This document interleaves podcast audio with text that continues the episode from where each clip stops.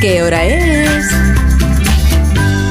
Son las 8 de la mañana, 7 de la mañana en las Islas Canarias. Buenos días desde Onda Cero. Más de uno en Onda Cero.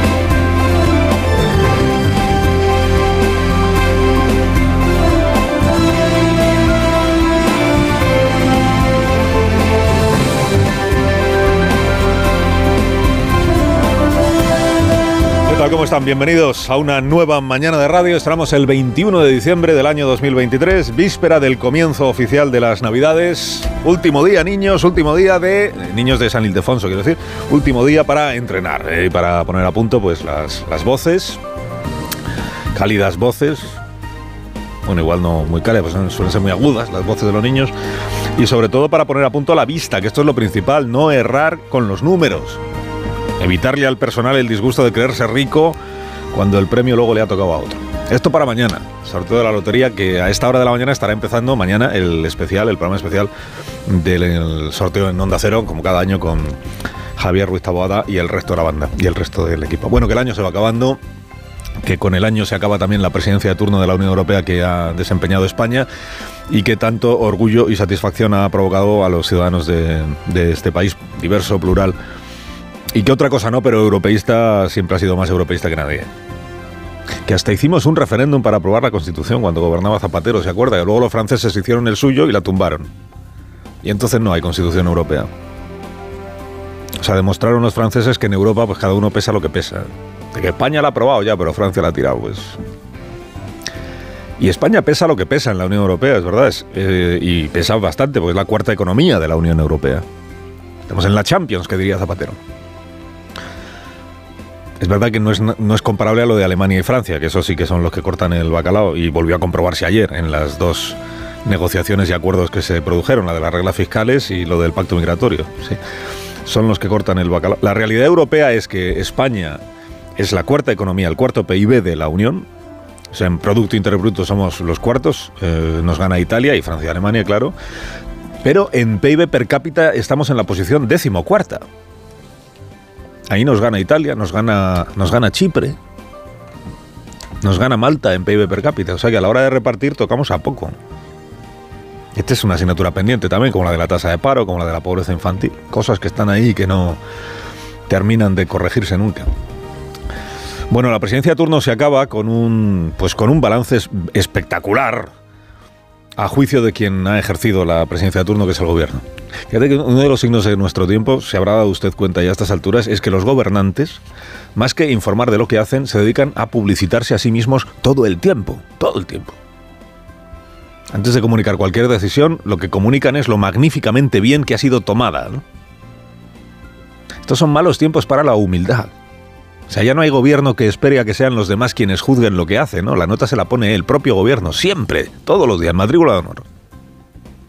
Presidencia española, broche de oro, dijo ayer Nadia Calviño, sobre las reglas fiscales. Acuerdo histórico, dijo Marlasca sobre las reglas migratorias. Un verdadero éxito, dijo Sánchez en el Congreso de los Diputados. El presidente siempre ha pegado ambas cosas, al éxito y a la verdad. Un verdadero éxito. Dices, oye, si los demás no te van a jalear, pues te jaleas tú. Venga, jaleo, jaleo. Venga, jaleo. Bueno, acaba la, la Unión Europea este año. Para empezar, mirando de reojo a Ucrania, porque ahí sigue estando el asunto más inquietante que, que tenemos abierto, que es esa guerra en riesgo de eternizarse. Y llegamos al final de año en la Unión Europea dejando atrás la crisis pandémica que a su vez hizo posible que se suspendieran, se dejaran en cuarentena las llamadas reglas fiscales. Eh, ¿Qué son las reglas fiscales? Pues acuérdese, en esencia, se trata de eh, cómo se armoniza o se intenta avanzar hacia una armonización de la situación económica de los 27 países de la Unión. Es decir, ya que vamos de la mano, pues que no haya gobiernos cuya pésima gestión económica arruine el buen trabajo que hagan otros. Ya que las regulaciones son cada vez más comunes, ahora incluso nos endeudamos juntos con la emisión de deuda mancomunada, todos respondemos por todos, pues que haya unas líneas básicas que todos los países tengan que cumplir. Líneas económicas. ¿Se acuerda usted de lo de las reglas fiscales, el déficit público por debajo del 3%? Con idea de seguir recortando hasta que esté en cero el déficit público, nunca llegará. Eh, en la deuda pública que no pase del 60% del PIB. Reglas fiscales. Lo del déficit público por debajo del 3%, hoy lo cumple Alemania, no lo cumple España, no lo cumple Francia, sobre todo no lo cumple Italia, que está en el 8, creo. Lo de la deuda pública, pues eh, no lo cumple ni Alemania. En resumen. Es verdad que porque venimos de donde venimos. Hasta ahora lo que se ha entendido es que estaba justificado este desfase y sobre todo el incremento de la deuda pública por la crisis de producción que supuso y de turismo en el caso de España que supuso la pandemia obligó a tirar de deuda pública, endeudamiento, de ayudas, de subvenciones, en fin. Ahora lo que se entiende es que esa etapa ya ha pasado y lo que viene hay que eh, lo que viene es regreso a lo que se llamaba la ortodoxia fiscal, ¿no? A ir hacia un equilibrio presupuestario y por eso hay que meter tijera, aunque sea no como, como mi ley con la motosierra así todo de golpe, sino de una manera pues gradual, gradual, sin excusas, pero gradual, sin pausa, pero pero eh, perseverancia, perseverancia. ¿Y qué es lo que han pactado ayer los gobiernos europeos en esta materia? Bueno, que es lo que han pactado básicamente Francia y Alemania, con la presidencia española pues ejerciendo un poco de, Celestina, si usted quiere, o de mediadora. Pues han pactado el ritmo del ajuste y los criterios que serán aplicados, incluyendo las excepciones que se puedan hacer. Eh, cuando, cuando podrá un país, por ejemplo, un gobierno, pedir más tiempo para cumplir con los objetivos, si podrá eh, disponer de más tiempo comprometiéndose a cambio a hacer reformas de estas que se llaman estructurales o relevantes. En fin, esta música que conocemos de los tiempos aquellos de los rescates, de la troika y de todo aquello. En un contexto distinto porque son crisis diferentes. De la que venimos es la crisis de la pandemia, la otra fue una crisis de deuda pública y de financiación de los estados. Resumen de la situación, que Alemania ha apretado para que las normas fueran más exigentes y los calendarios también, ha apretado y ha conseguido que en efecto lo que se ha pactado sea más exigente que lo que había planteado la Comisión Europea y desde luego el Parlamento Europeo, aunque no tan exigente como en principio deseaba el gobierno de Alemania. Bueno, dices, ¿por qué en esto Alemania siempre es más severa que, que los demás países? Desde luego que Francia, y no te digo ya que España, y por supuesto no te hablo ya de Alemania. Pues porque no es una cuestión estrictamente de posiciones ideológicas tiene que ver también más con la cultura de cada país y con la tradición de cada país. Es que en Alemania gobierna la socialdemocracia, está el señor Scholz, que es colega de Sánchez. Y sin embargo, en este asunto de las reglas fiscales, pues es Alemania quien aprieta y es Italia quien está pidiendo más cuarterillo, más en sintonía con nosotros. Y en Italia quien gobierna, acuérdese, es la extrema derecha. Bueno, la derecha y la extrema derecha. Los pactos en Europa, los dos que se han alcanzado ayer, refutan Primero, la simplificación un poco caricaturesca que tanto gusta a nuestro gobierno respecto de las recetas de cada uno. Las recetas neoliberales frente a las progresistas. Pues dile tú a, señor Scholz, el alemán, que, que él no es de izquierdas. Y te va a decir que por supuesto que lo es. Y refuta otra cosa, también lo acordado ayer, que es que el gobierno socialdemócrata o el gobierno de izquierdas de España no tiene problemas en pactar con los gobiernos de derechas o de extrema derecha por aquello del consenso, el acuerdo en Europa, y sin embargo es incapaz a día de hoy todavía de haber pactado nada con la derecha española. Dice, mañana veremos, ¿no? Mañana veremos que tampoco. Ya. Y el otro acuerdo que se ha cerrado antes de que termine este año, 2023, es el que tiene que ver con las reglas migratorias en la Unión Europea, que es uno de los asuntos más sensibles y que seguramente va a ser el asunto más relevante en la campaña de las elecciones europeas del próximo mes de junio, mayo-junio.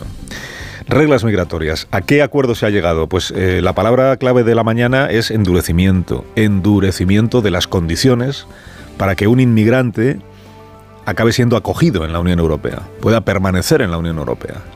Se restringe la entrada y se atiende a una reclamación que venían haciendo Italia y España desde hace muchos años, que es que se reparta eh, la responsabilidad y el peso, si usted quiere, de la acogida entre los 27 países de la Unión. ¿Eh? No solo somos los del sur de Europa, los que tenemos frontera, quienes tenemos que ocuparnos de este asunto. Esto se ha conseguido y esta es la parte que el gobierno legítimamente puede estar más satisfecho de, ella, ¿no? o puede presumir más de ella, que es que haya un acuerdo de los 27 por el que los 27 asumen que esto nos, nos concierne a todos. Lo han llamado solidaridad, aunque sea una solidaridad obligada. ¿no? Han pactado esto de las cuotas, las cuotas, cuántas personas tiene obligación cada Estado europeo en acoger o en asilar o en dar asilo. Lo que pasa es que a la vez han pactado otra cosa que es cómo, cómo librarse de las cuotas. La exención, la exención. Antes me decíamos como, como aquello que se hacía con las emisiones de CO2. Si usted tiene la obligación de no pasarse de esto, pero si quiere emitir más, pues pagando las indulgencias en la Iglesia Católica, ¿no?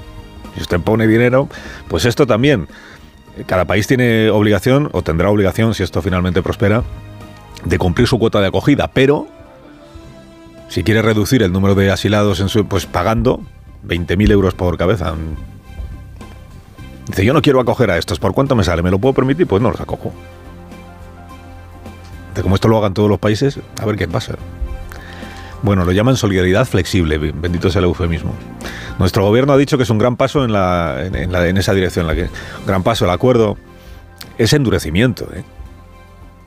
O sea, esto es restringir la entrada, esto es dificultar las condiciones para quedarse, esto es facilitar el devolver o deportar a los inmigrantes que llegan sin papeles, incluso aquellos que vienen huyendo de situaciones que no tienen que ver con la precariedad económica, sino con la, con la violencia o con endurecer y restringir.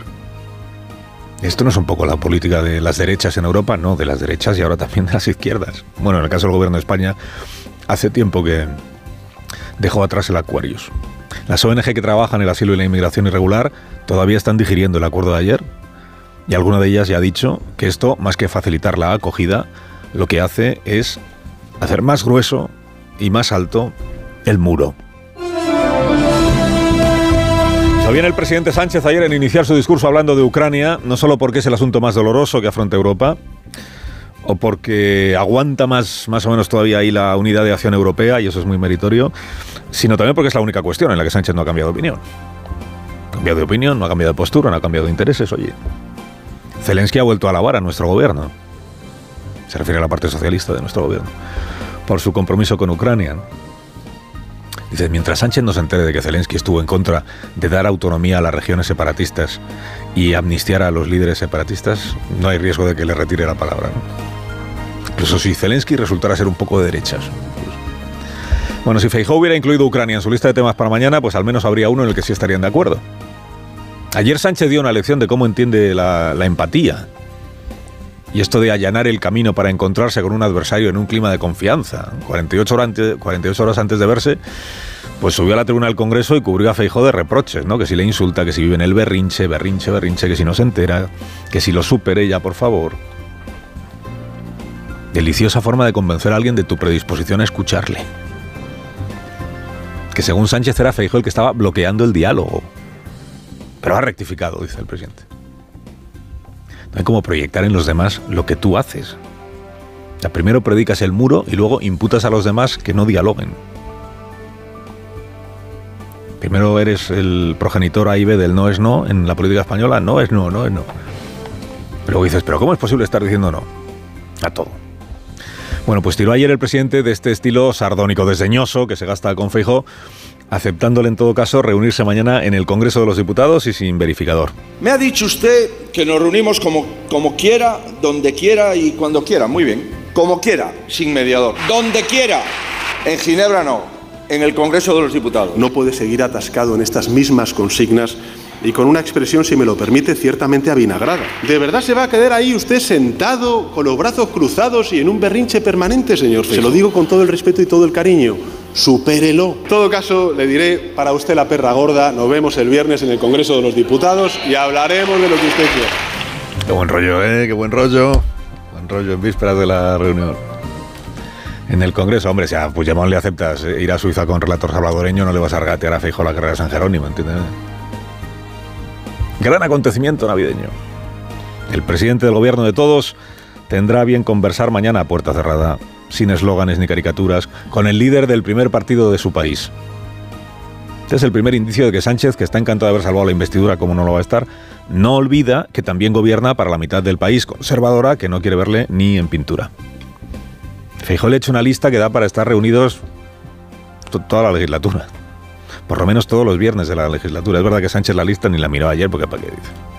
Si el único fruto que podría salir de la cita de mañana, aquí nadie espera milagros, es que la primera reunión sea a la vez la última. Carlos Alsina en Onda Cero.